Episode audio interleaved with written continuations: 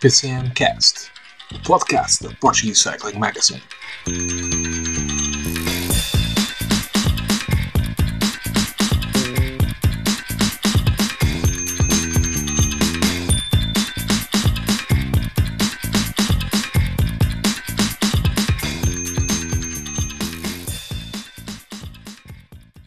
Olá a todos, sejam muito bem-vindos ao PCM Cast, uh, episódio 19 desta nossa terceira temporada do podcast da Portuguese Cycling Magazine.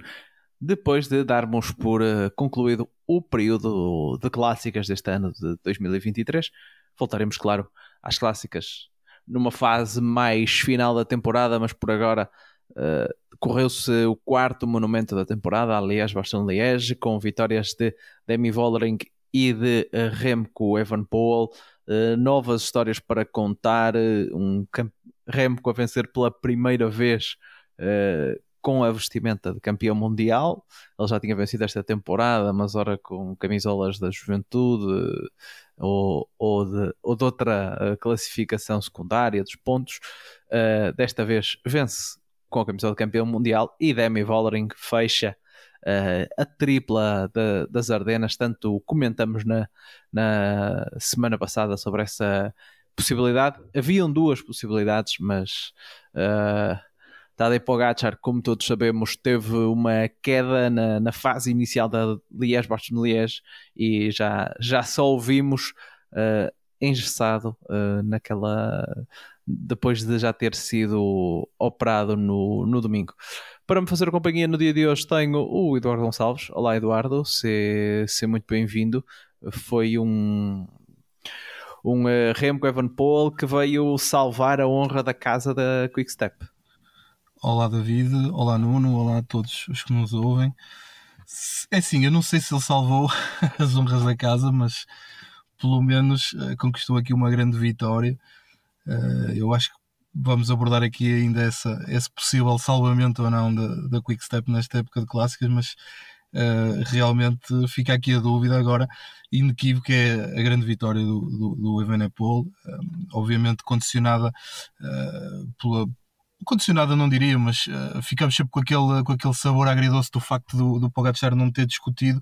Uh, estávamos todos expectantes com esse momento, não aconteceu. Agora, independentemente da presença do Pogacar ou não, uh, é verdade que o Remco teve uma exibição mais uma vez fantástica, uma cópia quase integral daquilo que se passou o ano passado, mas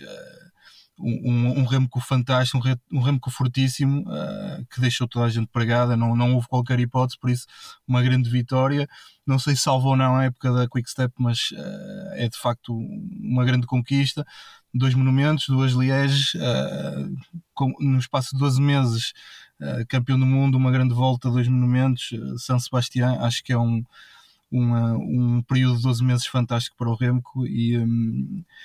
mais virão, com certeza, porque parece-me que ele deu aquele, aquele salto na confiança que tinha sido abalado pela Lombardia e que neste momento está num, num momento de motivação muito grande.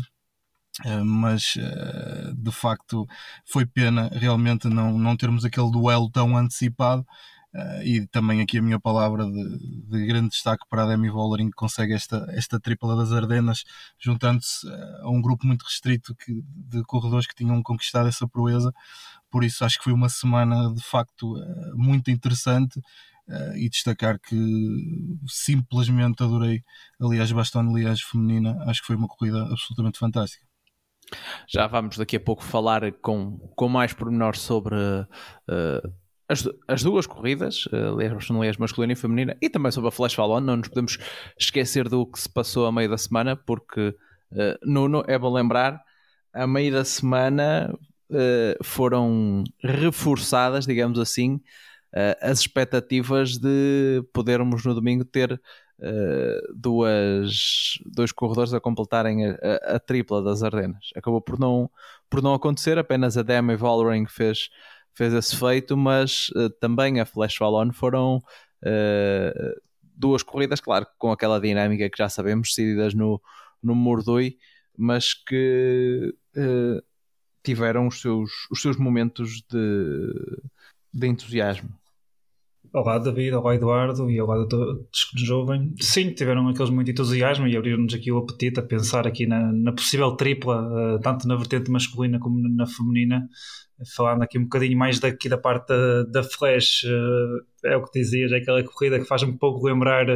quase Milan São Remo, porque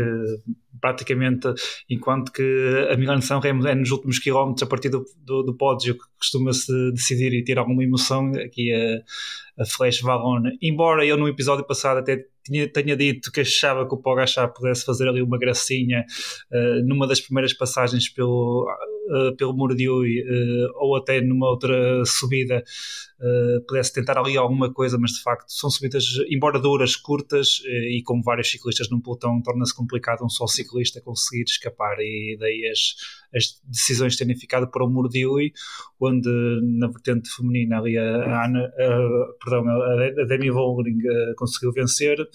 Uh, e depois ali na, na, na vertente masculina o Pogacar também, também venceu, fizeram a, a, segunda vitória consecutiva nas Ardenas, haveria aqui a possibilidade e o nosso entusiasmo e a questão aqui para o domingo saber se ambos, ou pelo menos algum deles ia conseguir fazer a tripla, acabou só por ser a, a Demi Vollering eh, face ao que nós já sabemos que, que aconteceu, no entanto uh, foi uma uma flash Valon dentro daquilo do esperado e que também, na minha opinião, acabou por uh, ter aqueles uh, os vencedores que nós, aliás, no episódio passado tínhamos referido isso, que seriam os principais candidatos à partida. E por falar em triplas das Ardenas, fica o convite para ouvirem o, o episódio anterior a este, o nosso, uh, a nossa terceira edição do PCMcast Nostalgia, onde eu e o Rui Ribeiro Uh, recordamos aquela que foi a primeira tripla das Ardenas uh, na história, no ano de 2004, quando David Rebellin, uh, na altura ao serviço da Gerald Steiner, completou exatamente essa tripla de Amstel Gold Race, Flash Vallon e Liège, Barton Liège. podem ouvir esse episódio onde contamos todas as peripécias dessa, dessa semana de um feito que, à medida que os anos passam, também vai, vai tendo um bocadinho mais uh, de relevância, da forma que vamos vendo que uh, não é uma coisa assim tão fácil de se, de se alcançar. Uh, Nuno, vou dar aqui o, o, pontapé de saída contigo, uma vez que começaste já a falar da, da Flash Faloni, para mantermos aqui alguma coerência cronológica duas corridas, como tu disseste, decididas no Mordui, se bem que na corrida feminina um bocadinho diferente, porque a Demi Vollering, uh, quer na subida anterior do Cote Gerrave, quer depois no Mordui, uh, ela correu de uma forma dominante porque uh, fez as subidas todas na frente, mesmo sem ela já na, na, na penúltima subida ficou sem colegas, não teve medo, pareceu-me que a estratégia dela era levar toda a gente ao, uh, ao máximo de esforço para depois uh, conseguir, uh, conseguir rematar. E deu-se bem porque acabaria por, por vencer no final, batendo a Liane Lippert e a, e a Gaia Realini numa, numa, numa corrida onde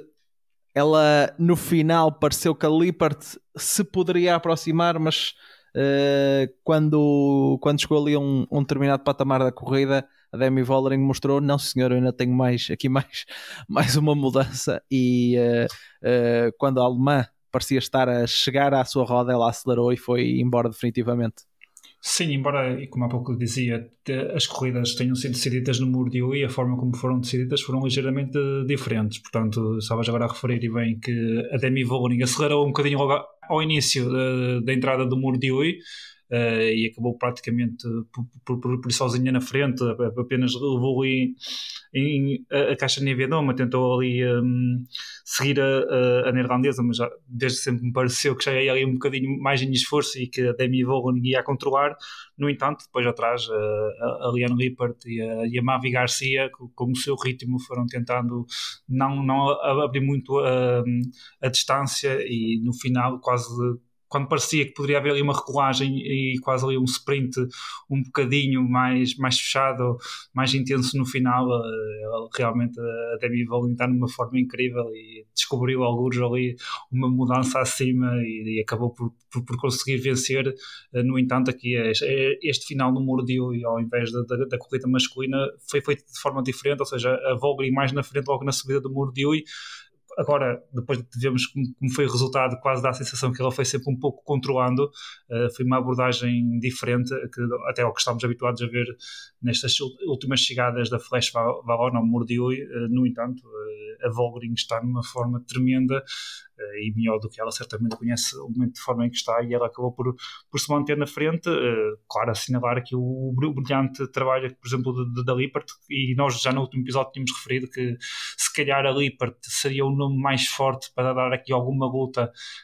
à Vogling, nomeadamente aqui na Flash Valona, uh, e foi algo que correspondeu, e poderemos depois falar nisso quando analisarmos também a Amstel Gold Race, que se calhar aqui nas Jardinas, a Lippert uh, foi a melhor Movistar,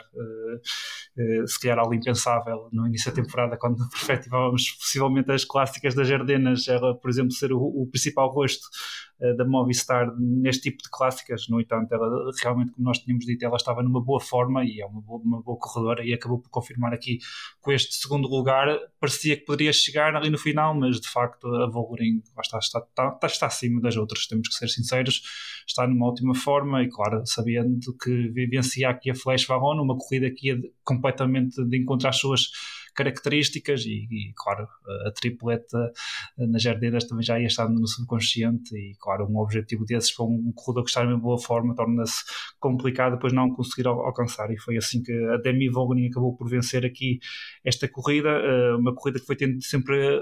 até típica também aqui na vertente feminina, a tripla uh, habitual Uh, Flash Fallon, uh, com, várias mexidas, algumas das corredoras principais nos últimos quilómetros a tentar sair sempre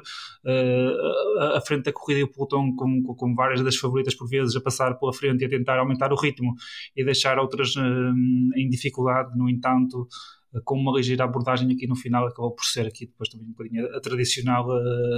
decisão que há sempre aqui na Flash Fallon no Mordiui eh, onde aqui a Demi Vollering acabou por fazer eh, a diferença e, e vencer até com alguma vontade, depois de fazer esta última mudança acima no ritmo, ali já na parte final, conseguir aqui uma boa vitória. A Lippert, como eu estava a dizer, a confirmar a excelente temporada que faz aqui na Clássica das Ardenas a Gaia Realini, eh, também vamos, que já se calhar a seguir vamos falar na Amstel Race, tem mais uma, uma, brilhante prestação aqui da italiana com apenas 21 anos, lá está o futuro, está também aqui no, no ciclismo feminino. A Mavi Garcia, que já estamos, já a conhecemos e que já sabemos que ela também faz aqui um quarto lugar uh, muito bom, e depois até as outras ciclistas, que conforme nós tínhamos referido, a Ashley Molman no, no, episódio passado, que poderiam aqui uh, imiscuição na luta de, de, alguma maneira, porque já eram ciclistas que estavam habituados a ter aqui bons resultados aqui na, na Flash Valon, que também consegue aqui um, um sexto lugar, no entanto,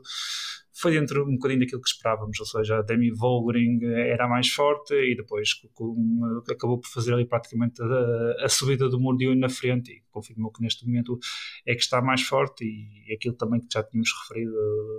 da, da, da van Vleuten não está neste momento na sua melhor condição também contribuiu um bocadinho para, para, para este domínio uh, da Demi Volgering e da própria SD Works que, que na temporada das clássicas de facto é algo extraordinário onde até este momento têm estado a dominar uh, a temporada toda a seu bel prazer Uh, vamos ver o que é que vai acontecer aqui na, nas grandes voltas. Claro que eu acho que neste momento a Demi Volgering, com esta tripla, ganha aqui um Elan e uma motivação extra para as grandes voltas. Uh, vamos ver se poderá ou não pagar o esforço. No entanto, eu acho que vai chegar ainda mais motivada a essas mesmas provas. Portanto, uh, se calhar vimos de uma temporada no pelotão feminino que, te, que pronto, uh, foi um bocadinho algum domínio de, de, da Van Vleuten. é certo que houve ali no Tour ali algum momento de indecisão com a Van Vleuten, até fruto de, de, de, uma perda de tempo na altura, numa das primeiras etapas, uh, de, mas no geral foram um bocadinho provas em que ela teve sempre o domínio e, e, e o controle da corrida. Talvez este ano, acho que vamos ter corridas aqui, por exemplo, na prova, nas provas por etapas principais aqui do pelotão feminino, nomeadamente nas grandes voltas, em que vão ser mais mais intensas e vamos ter mais entusiasmo e discussão pela vitória, face até dar um possível abaixamento de forma da Van Vleuten uh, e, e, o facto aqui da SD Works, ao contrário da temporada passada, uh, ter voltado a ser a equipa dominadora no pelotão feminino, nomeadamente aqui na parte das clássicas, embora tenha existido, por exemplo, boas réplicas e bons trabalhos durante as provas, por exemplo, da Trek Fredo, no entanto, que as vitórias acabaram por ser da, da, da ST Works, não só pela, pela Vollering e pela Copeg, que estão de uma forma extraordinária, mas porque depois também as outras ciclistas que eles têm, a Marlene Reusser, a Fisher Black e as outras uh, que vão sempre conseguindo resultados nos 10, 20 primeiros, que não é só o controle da corrida que eles têm, e também uh, as várias corredoras que depois nas classificações finais eles conseguem colocar. Portanto, aqui na Flash Favon foi um bocadinho, não vou dizer mais do mesmo, ou seja, foi aqui a Demi Volgering a, a vencer e aqui a abrir o apetite para ela e acho que a colocar o objetivo e a tornar-se ainda mais favorita do, do que aquilo que nós já se calhar perspectivávamos que fosse uh, no episódio anterior, porque com a segunda vitória uh, antes da Amstel Road Race, acho que uh, antes da Liège, Barcelona Liège, perdão, acho que ela era sem dúvida alguma a principal favorita para, para poder vencer para manter aqui as conversas sobre as corridas do pelotão feminino todas, todas juntas e não ficar meio disperso. Eduardo, passamos já para também para a Liège Boston Liège, que mais uma vez a, a Voldering venceu, se bem que das três acho que foi a que lhe deu mais, lhe deu mais trabalho, porque o Nuno referiu e bem uh, que a Trek durante, durante esta semana também uh, uh, se fez mostrar. O resultado disso é que teve no pódio em todas, em todas as corridas, com a Shireen Van Roy na Amstel Gold Race, a Gaia Realini na Flash, como, como falamos há pouco, ela que entrou com tudo né, nesta, nesta equipa da Trek, uma corredora que uh, veio elevar também aqui o seu patamar e o da, e o da equipa, nomeadamente quando, quando se fala de subir, e depois aqui na Liège, Boston Liège, uh, a vitória da Elisa Longo Borghini, uh, numa corrida onde podemos ver eh, as várias equipas a procurarem a, a fuga inicial, porque lembramos uh, da fuga inicial esteve Marlene Heusser, esteve Armanda Spratt, das, das duas equipas uh, mais, mais fortes. Reusser foi a, a última a sobrar, ou seja, a S-Works partia aqui com uma, para os momentos decisivos com uma certa vantagem, porque tinha uma corredora na frente, o que lhes aliviava, por assim dizer, as, as responsabilidades cá atrás. Ainda assim, elas viveram ali um momento complicado porque, podemos dizer, que se deixaram uh, surpreender quando há, na aproximação à última, à última subida, à Cote Rochefaucon, a equipa da Trek, eh, como falamos até aqui, eh, acelerou e conseguiu distanciar-se, quer com, com Gaia Realini e Lisa Longo Borghini, e penso que Uh, seria a Nevia Doma na, na, sua roda e abriram ali uma vantagem e acho que Eduardo, se não fosse uma Vollering neste estado de graça, uh, podia ter ali perdido a corrida.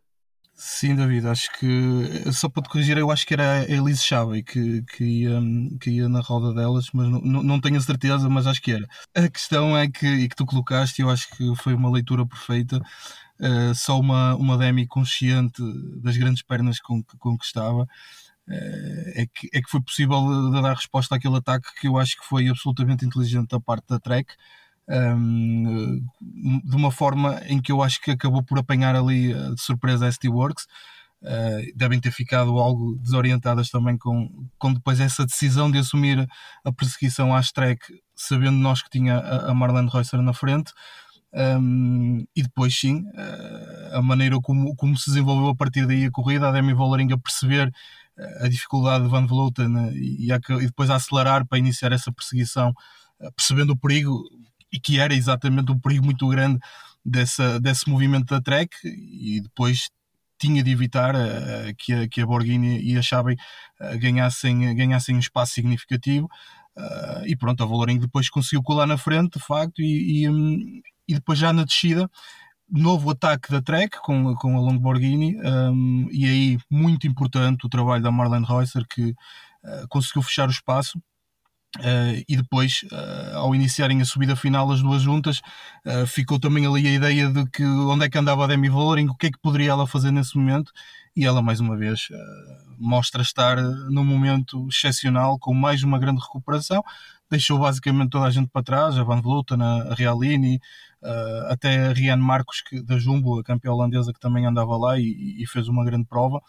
Uh, e depois, pronto, aquele, aquele sprint final em que uh, me parece que a Elisa Longborghini sai, sai primeiro e ganha ali uma, uma vantagem que parecia ser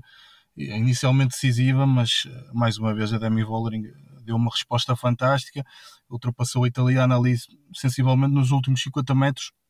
e acaba por, por conseguir essa tão desejada eh, e ela própria admitiu que, que era uma, uma tripla que, que muito desejada eh, que lhe estava a colocar uh, muita, muita pressão. Ela, ela que admite que não, não conseguiu dormir bem no, na, na, noite anterior porque sentia que tinha uma oportunidade única de, de, de conquistar a tripla. que disse também que de facto, aliás, foi a mais difícil das três, principalmente por essa pressão que ela própria colocou em si um, e que era algo que, que realmente ela desejava muito e que deu grande prioridade e foco a, a este bloco de provas na sua preparação. Um, disse também que em comparação com a Flash, e de facto na Flash Valon ela uh, ficou muito cedo sozinha, uh, obviamente por iniciativa própria, porque tentou eh, controlar a corrida ali com aqueles ataques, eh, mas ela disse que, que de facto aqui na Liège a equipa deu-lhe um, um, suporte muito diferente e, e, foi decisivo, principalmente eh, da Marlene Reusser, que eu acho que faz uma prova fantástica, para além do trabalho que teve na, na, em toda a prova, ainda consegue depois uh, ganhar o sprint da disputa pelo pódio. Uh, por isso, aqui o Messi Works com um, um, trabalho que eu diria que eh, de resposta à Trek muito inteligente, mas eu acho que a Trek foi a grande animadora desta, desta hum, aliás, Baston Liège. Uh, acho que percebeu que realmente era importante uh, isolar o mais rapidamente possível Demi Vollering, tentando limitar aqui as suas possibilidades e tentando jogar com os números. Uh, e quando se colocou ali com duas, dois ou três elementos na frente, ficou a ideia de que uh, de facto isto foi muito estudado e que havia ali uma, uma, uma ideia muito concreta daquilo que queriam fazer. Uh, por isso tivemos aqui o coroar da, da, tripla da Demi Vollering com uma, com uma grande corrida, com uma, com uma excelente aliás bastante aliás feminina. dizer também que a nível um a nível da, da audácia da corrida uh, em termos táticos, uh, eu acho que uh, só uma Super Vollering é que, é que podia ter dado resposta àquela ideia muito, eu acho que foi muito positiva da Trek.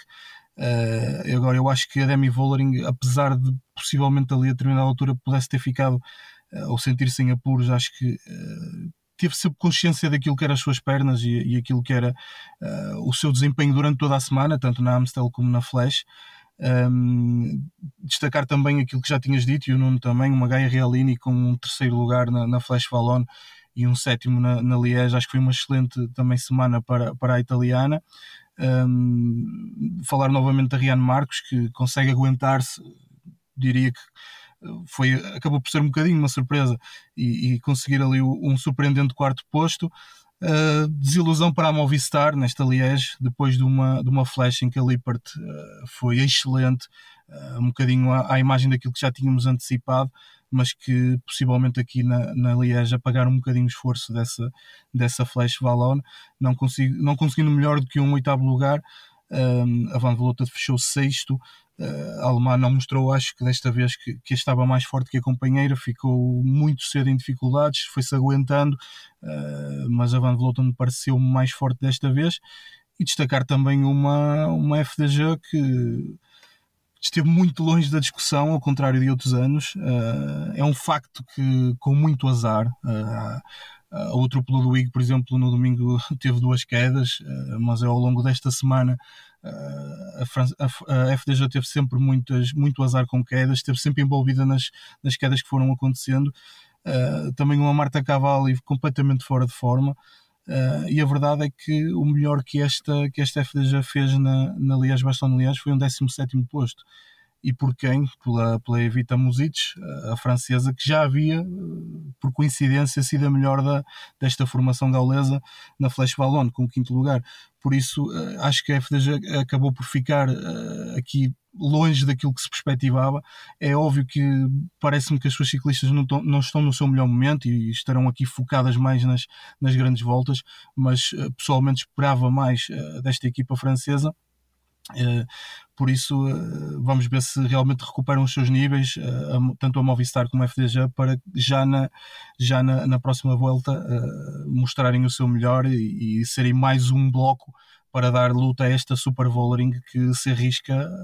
a fazer aqui mais uma tripla, agora em grandes voltas.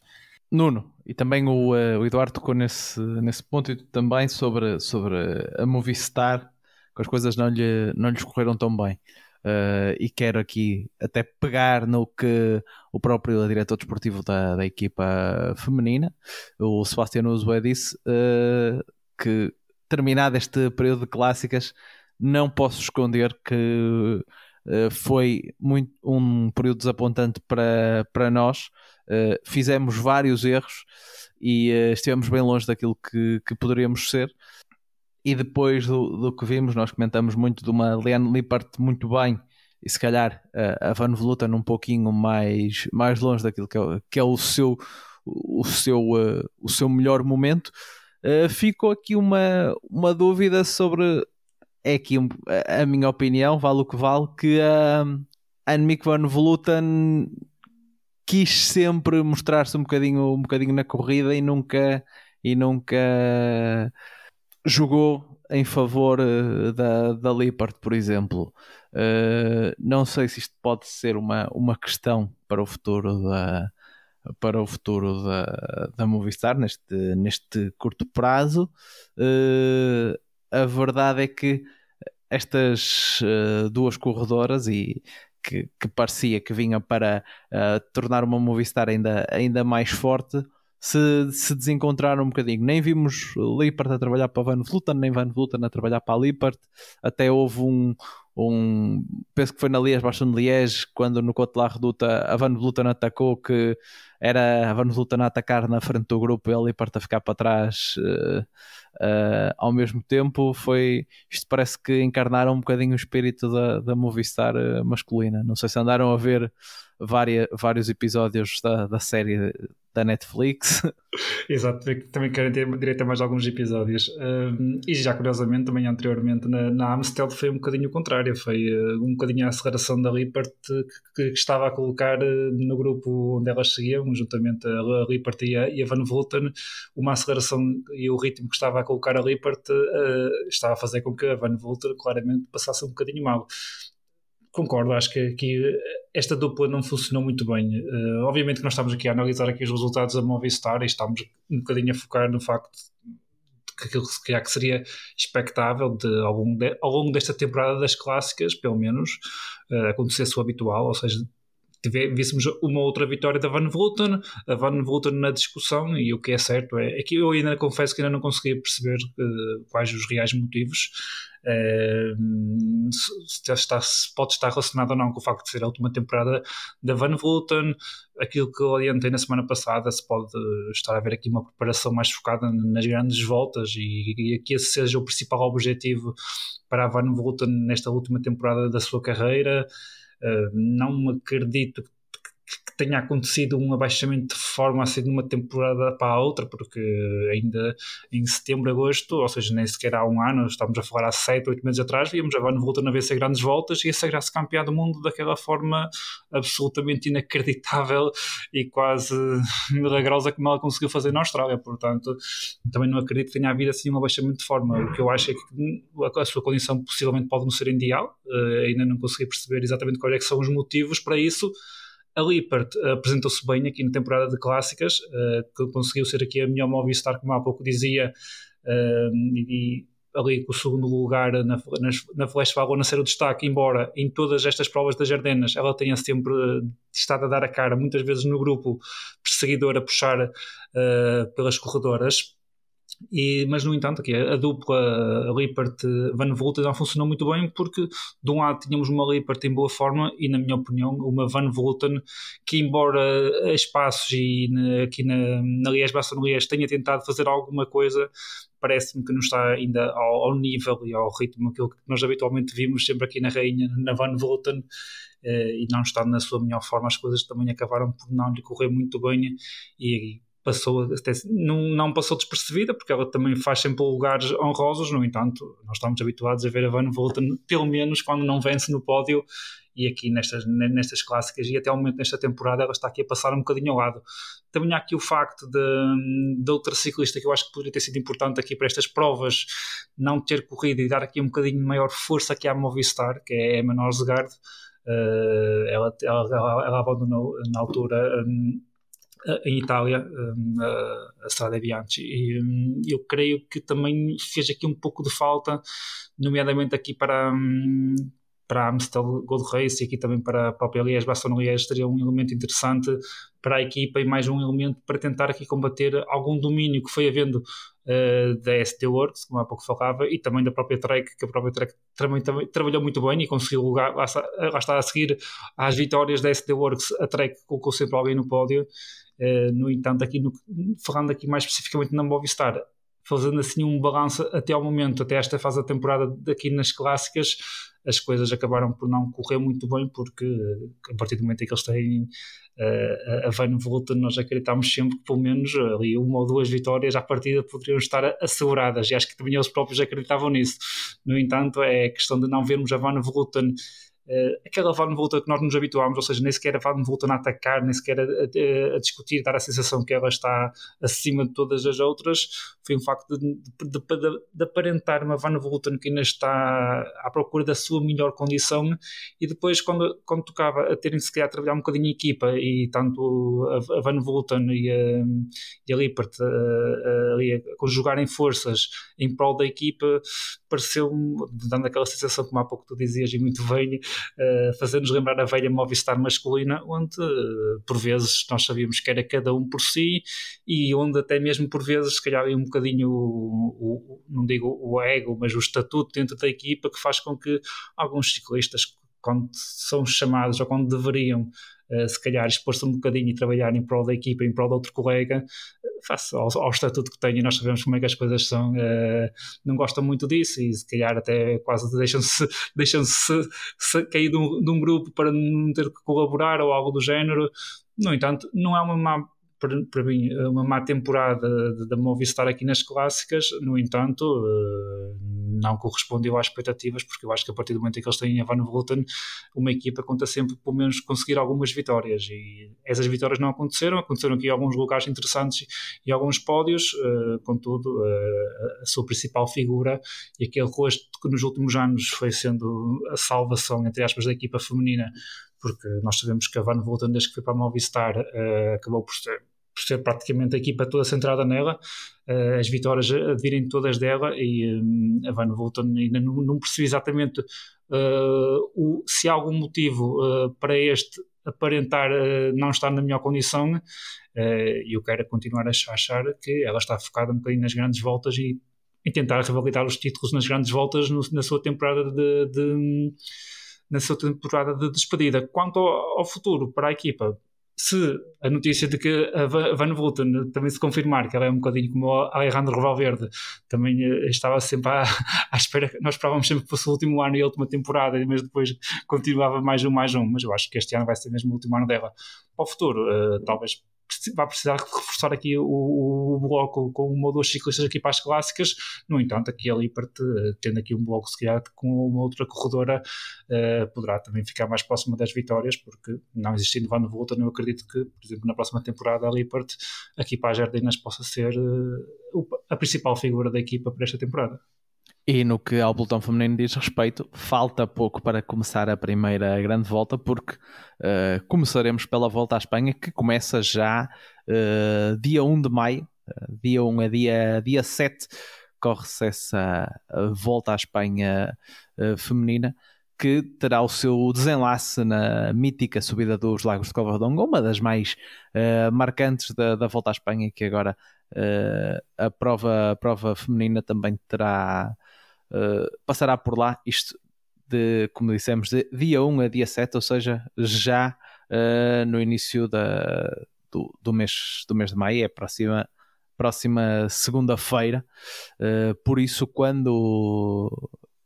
uh, gravarmos uh, o próximo episódio, já estará a decorrer esta, esta prova e, e uh, será até para, para quem está com, com vontade de ver o Giro, o Giro de Itália e com, com vontade de grandes voltas, tem já aí uma do lado feminino para, para ir vendo. Uh, Eduardo, vamos mudar aqui uh, então as agulhas uh, agora para falarmos daquilo que foi Flash Falando masculina e uh, Liège Boston Liège, com vitórias de dois dos grandes nomes da atualidade, Pogacar e Remco Evenepoel já sabemos qual é que foi o, o uh, infelizmente o, o, a lesão do Pogacar que o atirou para, para fora da, depois da, da Liège Bastogne Liège e de uma possibilidade de lutar por esse por esse por essa tripla e por uh, e por esse por mais esse recorde na, nesta temporada dele. Uh, mas a verdade é que na Flash Valone foi não só um Pogacar muito dominante mas também uma Emirates uh, muito dona das, das corridas, uh, ou melhor, da corrida, porque eles uh, con conseguiram levar uh, Pogacar calmo e sereno até ao Mordoí, onde aí ele uh, não, deu, não deu hipótese. Não foi como a Demi Vollering, mas foi mais ou menos parecido, porque ele esteve ali sempre perto da frente, uh, controlou uh, todos, todos uh, os ataques que, que, foram, que foram surgindo uh, do, uh, do Bardet, principalmente. Acho que foi aquele que fez o ataque mais que assustou mais um bocadinho, mas ali a 200 metros da meta, mais ou menos, o Pogacar foi embora, não tinha, não tinha ninguém que, que pudesse seguir. Sim, acho que, acho que disseste tudo muito bem, ou seja, uma Maia que, que foi controlando a corrida, não diria a seu bel prazer, mas quase. Uh, muita luta sempre, como sabemos, uh, para o melhor posicionamento na, na entrada do Morduí uh, e acho que a UAE teve, teve, muito bem nesse, nesse processo de, de, garantir a melhor posição para, para o Pogachar uh, na entrada do Morduí, sabendo que um azar nessa altura retirava a possibilidade de lutar pela vitória uh, e como já vimos o Pogachar também não é imune a esses azares e não acontecendo na quarta acabou por acontecer no domingo até parecia que o Pogachar andava envolvido numa hora há muitos anos de que nada lhe acontecia. Infelizmente foi desta vez, mas sim, a UAE fez um trabalho excepcional. Acho que, acho que leu muito bem a corrida. Honestamente, e, e, pegando um bocadinho naquilo que falávamos na semana passada, uh, e já sei que, que a, pelo menos a tua opinião é contrária, David, mas eu achava que o, que o Pogachar uh, iria, iria fazer um ataque eh, antes, aliás, um bocadinho na, na, na linha daquilo que tem feito uh, recentemente. Um, achei que, que ele ia mais cedo tentar definir a corrida e evitar levar o condicionalismo de que, de que algum azar o pudesse, o pudesse tramar na, na aproximação ao Morduí, uh, mas uh, acho que, independentemente da escolha dele em termos táticos e da equipa, foi o mais forte. naqueles outros metros finais, deixou toda a gente para trás, não houve qualquer hipótese de seguir na, na roda dele. se esperávamos alguma surpresa, ele mostrou que, que não havia qualquer hipótese e fez aqui o 2-3 na semana das Ardenas, ficando mais próximo dessa, dessa ambição que ele também tinha de fazer a tripla. Uh, se bem que uh, depois do azar que teve, não parece que estivesse muito preocupado com esse, com esse facto não ter conseguido, um, o que também demonstra que, que, que o Pogacar é realmente um campeão. Um, acho que é sempre difícil dizer uh, que, que, qualquer, qualquer outro ciclista poderia ter feito aqui mais frente e a UAE tentar atacar mais de longe uh, e surpreender, mas uh, depois de vermos a corrida e chegando ao final, conseguimos perceber que quando, quando existe um Pogacar neste, neste nível, uh, é muito difícil que qualquer tática, qualquer estratégia dê resultado. E, e, e, de facto, quando chega ao momento decisivo, ele está lá e dá a resposta. E mais uma vez,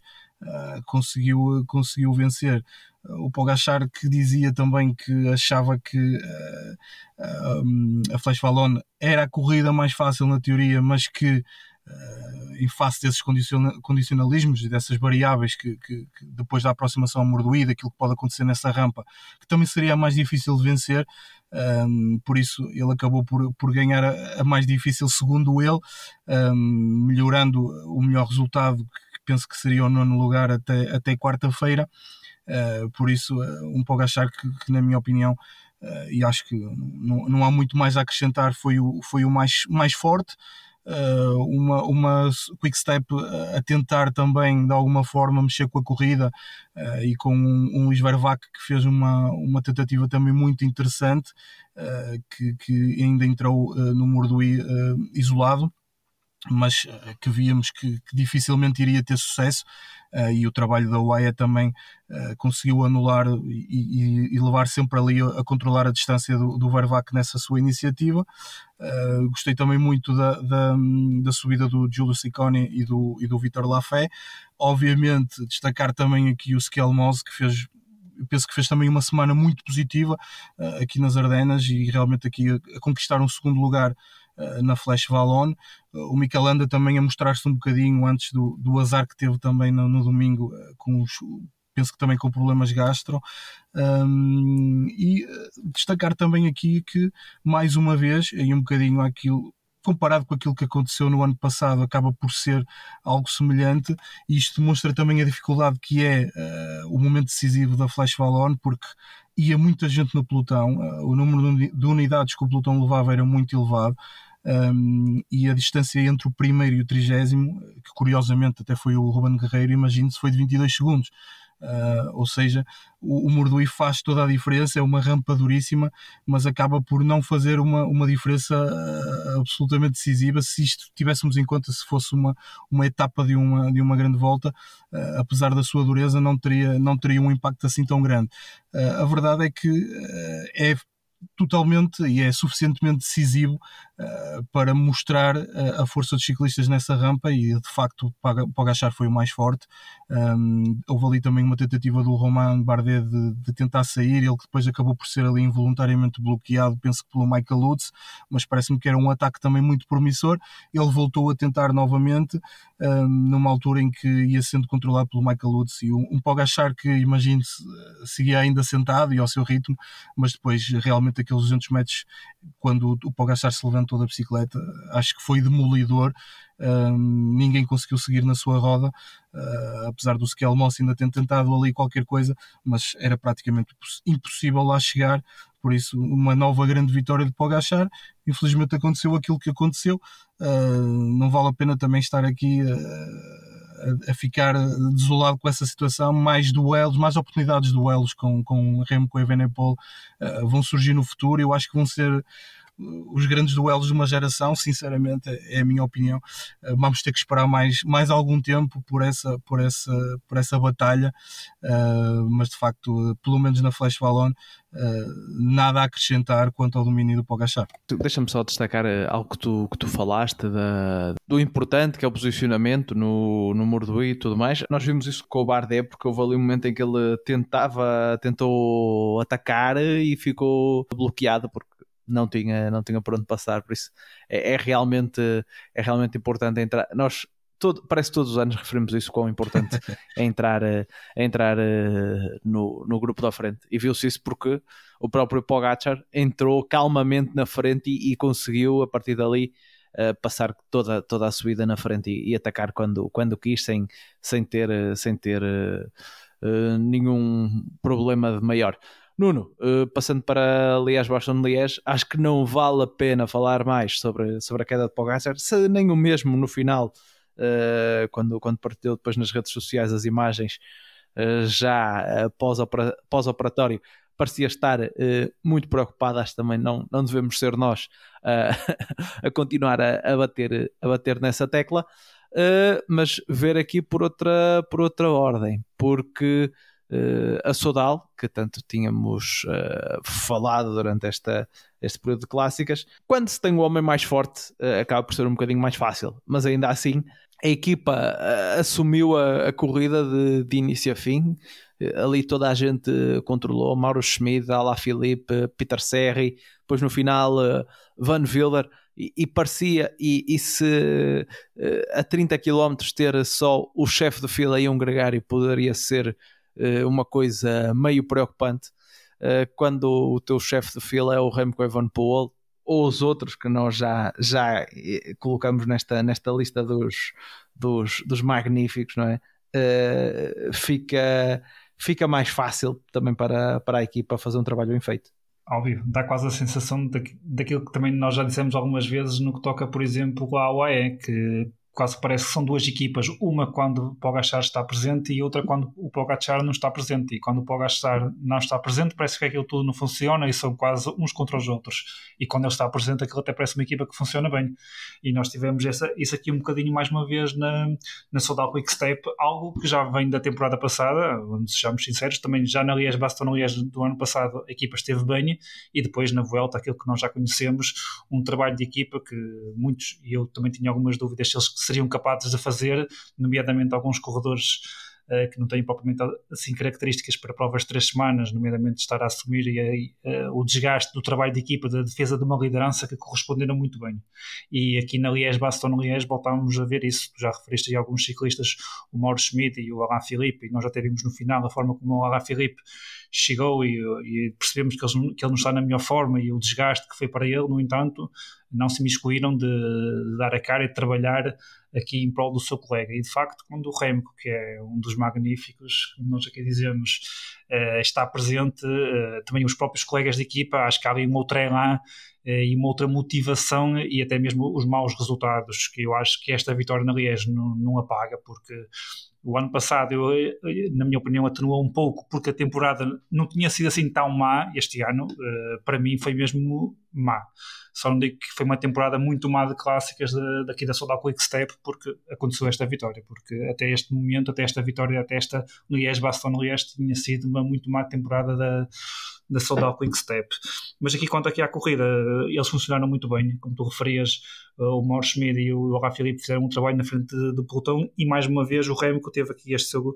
este seu compatriota, que quase que posso dizer que é um gregário da luz, que é o Van Willer, eh, que nomeadamente ali na, no, no, no, no, tradicional momento decisivo que costuma acontecer aqui na Liège-Bastogne-Liège, ali na Côte de la Redoute,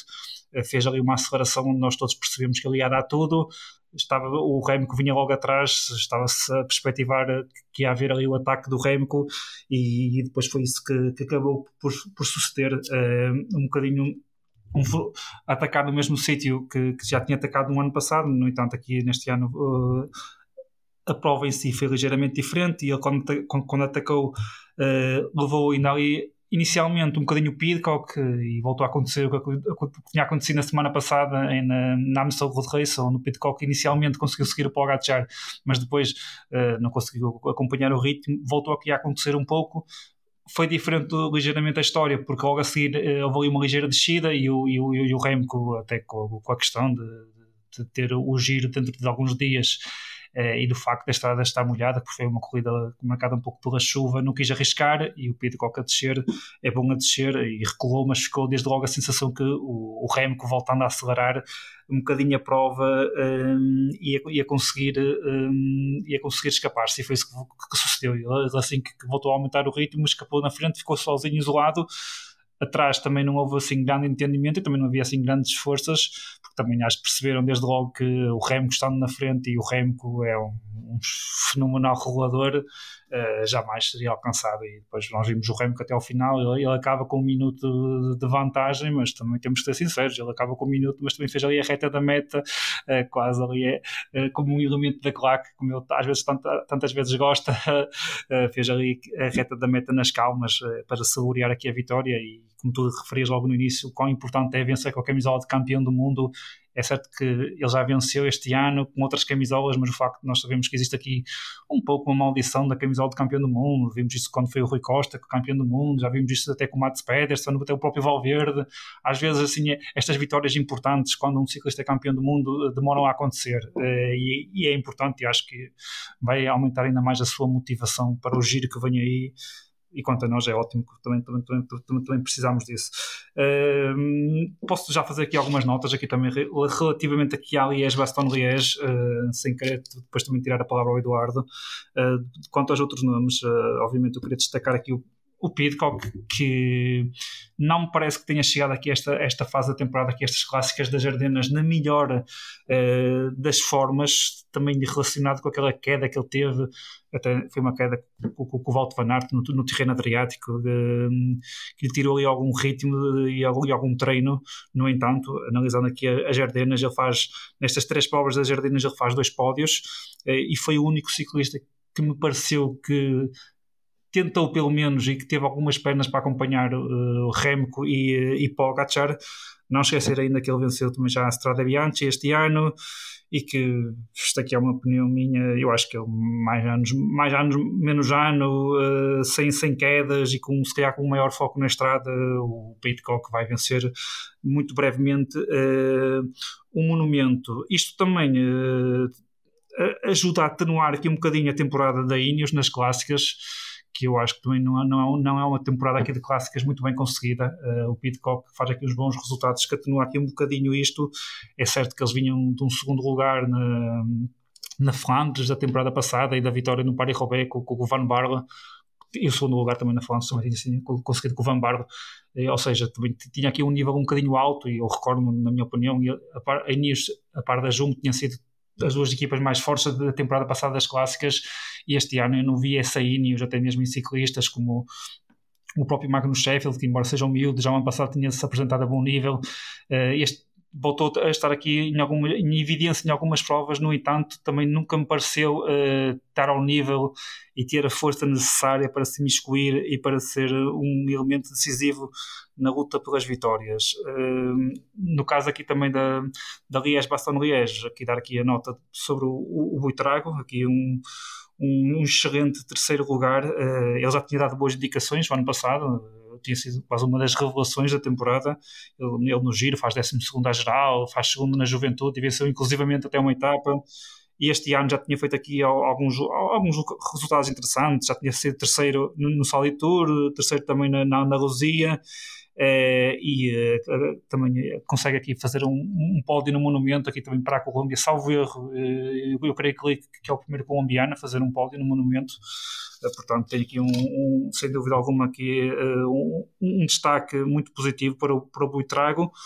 o Benili, que acho que é aqui a, a, revelação e a surpresa aqui da, das clássicas das Ardenas, uh, qual sucessor do Dan Martin, uh, está aqui um belo, um belo ciclista para os próximos anos, porque para este tipo de provas, porque se encontra perfeitamente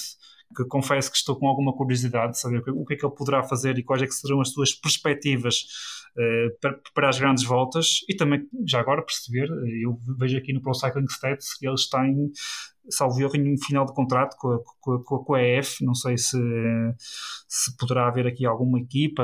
interessada ou não, visto que agora que o valor do mercado dele aumentou. Uh, mas, no entanto, aqui tenho certeza que são um, um dos nomes de, está, desta juventude que nós fartámos todos, episódio após episódio, de falar aqui uh, e já não ficámos nada espantados com os resultados que eles vão fazendo. E, por último, sem querer falar e, e de muitos mais temas, também para deixar uh, alguns assuntos para o Eduardo, já que falei há pouco neles na vertente feminina, deixa-me também falar aqui na, na vertente masculina. A Movistar aqui nas Jardinas as coisas também acabam por não correr muito bem. É certo que percebemos que hum, o Henrique Mas está tem, tem, estado com problemas estomacais, uh, no entanto, uh, analisar aqui a prestação da Movistar na Amstel Gold Race, quando o melhor lugar é o 31 do Aramburu, na Flash Valon, o melhor resultado da equipa é o 13 do Aramburu. E na Liège, Baston Liège, o Ruben faz uh, 23 uh, para mim uh, parece um, um bocadinho pouco, uh, tendo em conta se calhar as expectativas que a equipa poderia ter antes destas três clássicas, porque a equipa também a fazer, na minha opinião, uma boa temporada. O Ruben e o Mas e o próprio Aramburu têm estado muito bem, só que de facto as coisas não correram muito bem uh, aqui à equipa e até ao próprio Ruben, que tinha dito no início da temporada que seria aqui, nomeadamente a Flash Valon, um, um bom objetivo. No entanto, as coisas acabaram por não lhe correr muito bem aqui na Flash Valon. Eu não sei se o Ruben ainda está um bocadinho afetado ou se ainda está aqui a, apagar o facto de, de não ter esperado pela equipa do PCMcast quando foi o, o, grande caminho e pronto, agora vai ter que sofrer as consequências disso. estou a brincar, estou a brincar, estou a brincar, nada disso. Uh, ou talvez uh, também se prenda com o facto do Ruben ter começado muito bem a temporada e nós sabemos que o pico de forma do Ruben vai ser para o Tour, para ajudar o Henrique Mas e até para, possivelmente, caso a corrida venha a proporcionar isso, lutar por algumas etapas. Contudo, eu acho que uma nota negativa aqui da, da temporada das Jardinas aqui para a Movistar porque não corresponderam às expectativas, nomeadamente àquilo que eles vinham fazendo nesta temporada, porque o Henrique Mais, o Ruben e o Aramburu chegavam a estas provas em boa forma, vinham de bons resultados e eu esperava muito mais deles. Eduardo, não sei se queres, uh, se ainda tens aqui alguma nota também a, acrescentar este, este período de clássicas, como fez o, o, o, o Nuno, se bem que tu já foste deixando depois na, há pouco quando,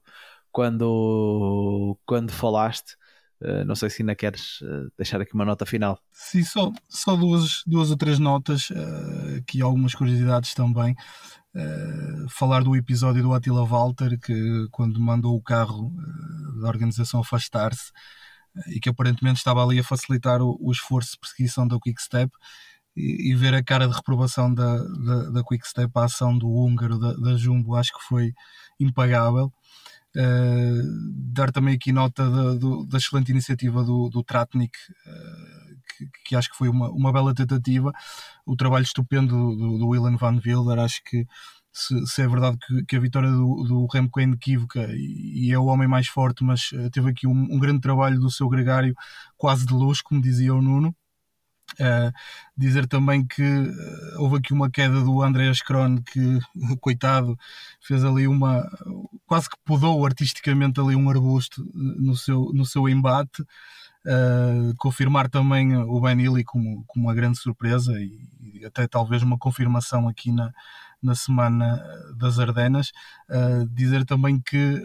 duas vitórias em duas participações do Remco na, na Liège-Bastogne-Liège. Uh, ele que é o primeiro a vencer a Liège-Bastogne-Liège com a camisola arco-íris desde Morena, Argentina, em 1987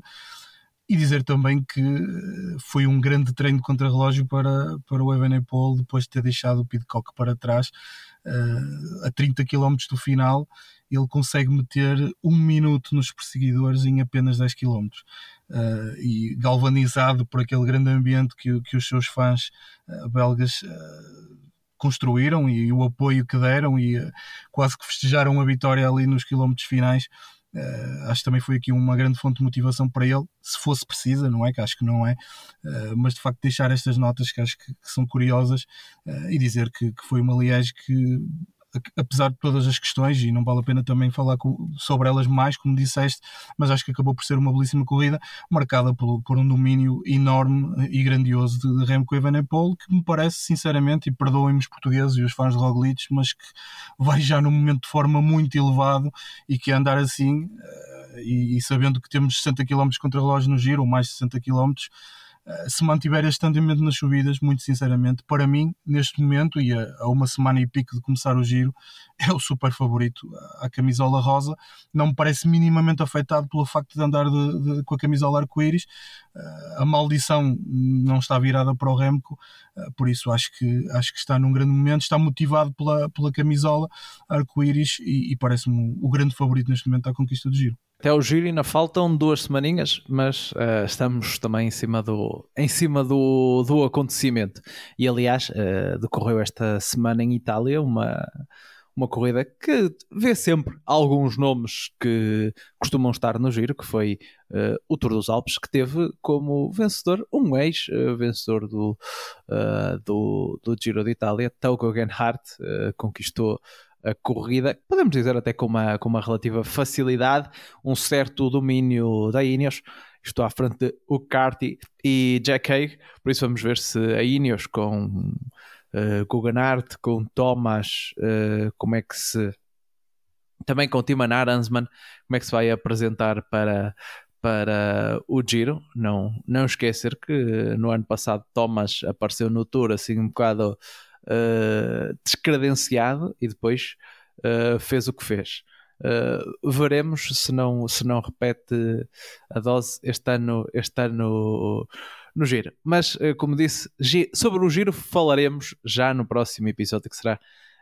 digamos, o grande episódio de antevisão. Passando às notícias, Nuno, começando por ti. Trago aqui uma notícia que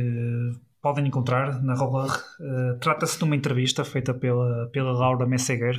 a conhecida jornalista do, do, do Eurosport, em Gabernal, e é um dos diretores da equipa da Ineos, o espanhol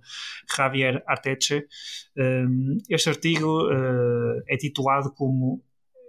fazendo face na, numas declarações uh, que depois podem encontrar na mesma, é sobre caráter, não números. Uh, eu confesso, conforme já até já, já sei já sei que mencionei em, em, alguns episódios passados aqui no podcast, que quando assisto aqui ao domínio do, dos magníficos uh, nas, nas, principais provas por etapas e, e nas clássicas,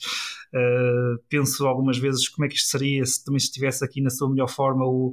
o Egan Bernal. nesta entrevista, a Laura falou com o Egan Bernal em dois momentos um primeiro momento uh, na, na, volta à Catalunha, onde ele abandonou uh, por precaução, porque o ritmo, segundo ele, estava louco uh, e acharam melhor, após uma conversa com a equipa, abandonar para não colocar em causa a sua recuperação. recordar, por exemplo, que já no Tour, no início da temporada, no Tour de San Juan, ele faz um, até, até uma boa prova, no entanto, ele viu-se forçado, depois do Tour de San Juan, a parar três semanas, e isso atrasou ainda um bocadinho mais a sua recuperação. Um, depois disto tudo, ele acabou por estar presente no, no País Basco com o único objetivo de, de,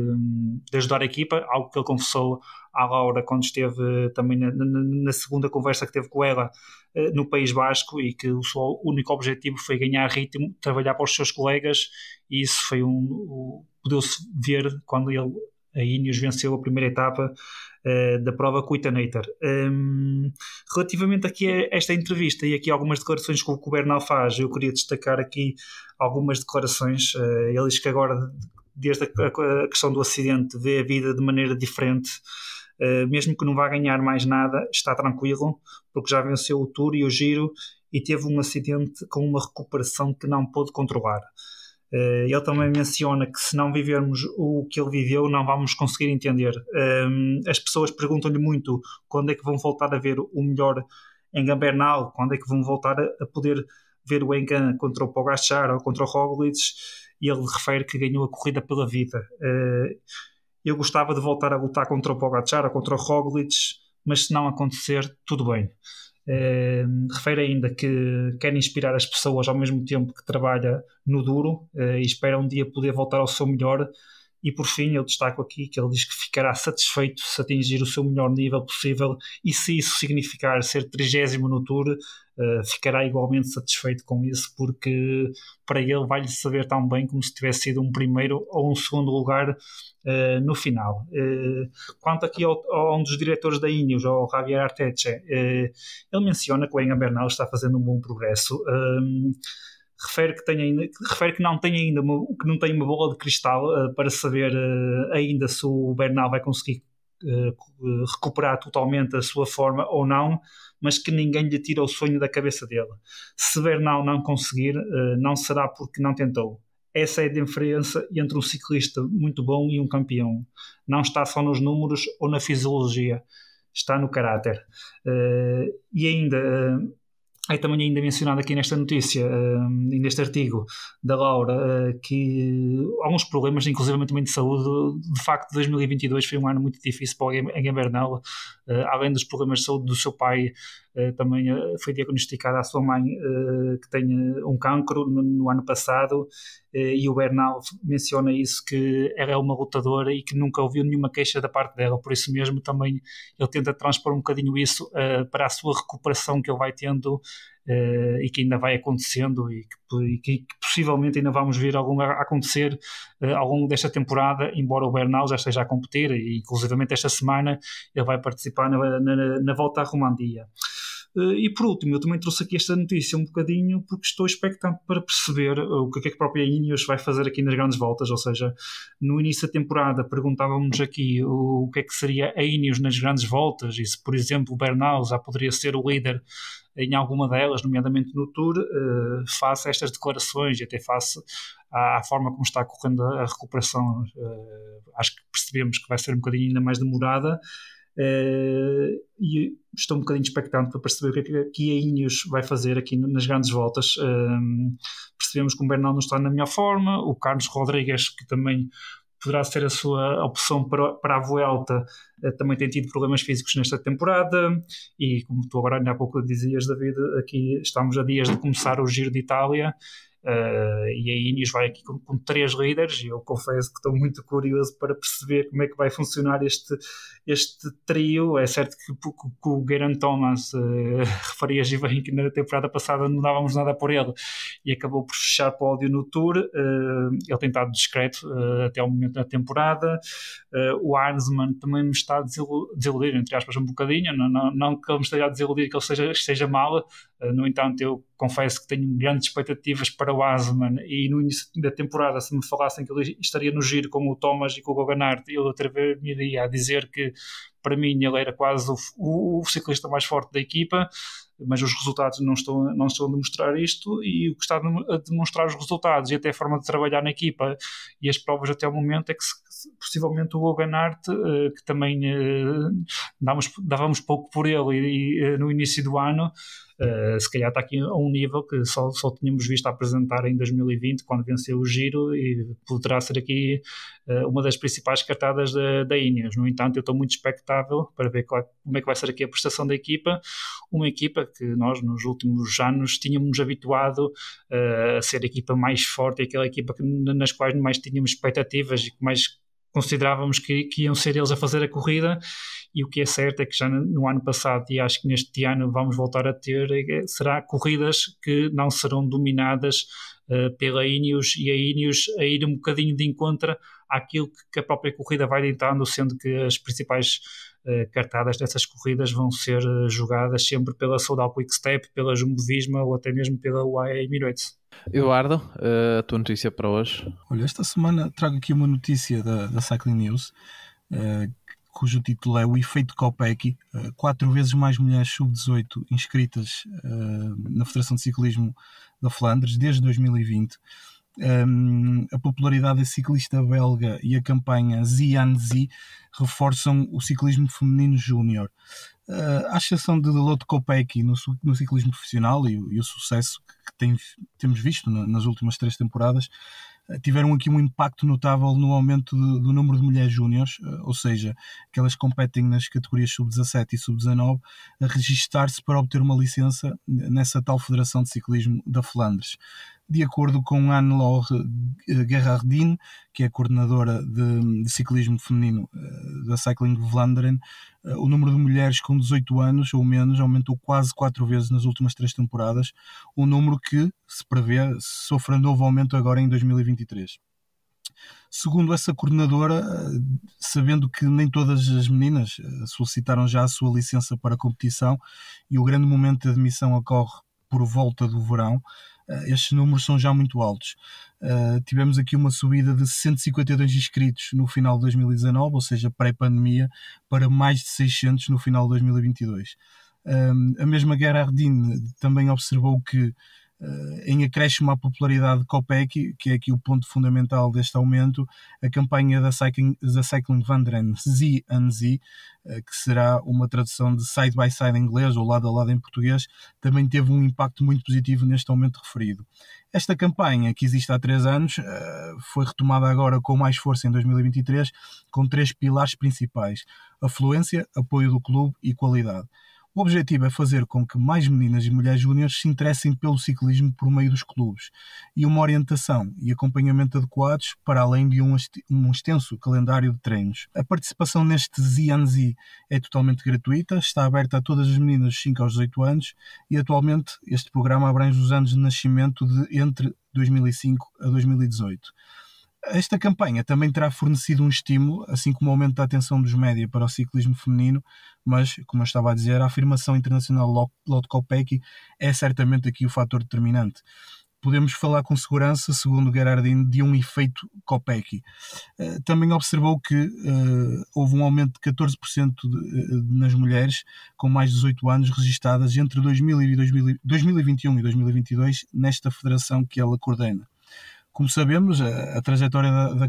no ciclismo profissional disparou nas últimas três temporadas e principalmente desde que eh, se transferiu da Live Racing em 2021 eh, para, para a ST Works em 2022, tornou-se uma das ciclistas mais fortes do pelotão internacional e não apenas nas corridas de estrada, mas também uh, na pista eu acho que este acaba por ser o impacto do, do mediatismo, da, da, mentalidade vencedora e das conquistas de Lotto Kopecky. Sabemos que ainda recentemente, e poucos dias depois da, da, da morte do seu irmão, uh, Kopecky enfrentou a dor da perda em cima da bicicleta, vencendo logo a seguir a Nokia Course, e duas semanas depois a volta a Flandres, o que acaba por ser mais um exemplo de superação que eu diria com toda a certeza, será uma fonte enorme de inspiração para tantas mulheres que estão a ingressar no ciclismo sob a influência desta grande campeã. Estamos a falar da Bélgica, um país que idolatra o ciclismo uh, e os ciclismos, tanto na, sua vertente masculina como feminina, e eu acho que o crescimento do ciclismo feminino esteja aqui a contribuir definitivamente para um aumento do número de praticantes, não só na Bélgica, como por esse mundo fora. É certo que desconheço estudos uh, completos e números reais uh, como estes que, que, a Cycling Vanderen uh, divulgou, mas não tenho grandes dúvidas que vamos continuar a ver fenómenos como este a replicar-se pelo mundo, com um crescimento cada vez maior do desporto feminino, particularmente o ciclismo, que precisa da mesma atenção que, que é dada à, à vertente masculina, tanto por parte dos adeptos como dos patrocinadores, organizadores e os médias desportivos, mas e diria principalmente os organizadores um, e ainda mais das instituições que promovem a igualdade do desporto. Basta assistir a uma semana de, de clássicas nas Ardenas, como tivemos agora recentemente na vertente feminina, para perceber exatamente aquilo que eu estou a dizer. Foram três corridas com uma só vencedora, mas com um, espetáculo digno de ser desfrutado por milhões. Obrigado, Eduardo. Também sempre acabamos sempre por uh, debater qual, quais é que serão esses, esses efeitos, termos mais uh, mulheres a, a, praticar e aqui uma, uma resposta clara uh, a, ser, a ser mostrada uh, por, esses, por esses dados que nos chegam desde, desde a Bélgica, um país que agora tem uma das, das melhores do mundo. Obrigado a quem esteve desse lado, quem aproveitou as clássicas connosco. Vem aí o giro, está mesmo aqui ao, ao virar da esquina com, com a chegada do mês de maio. Por isso, contamos também convosco durante, durante o próximo mês. A todos, um abraço e até para a semana.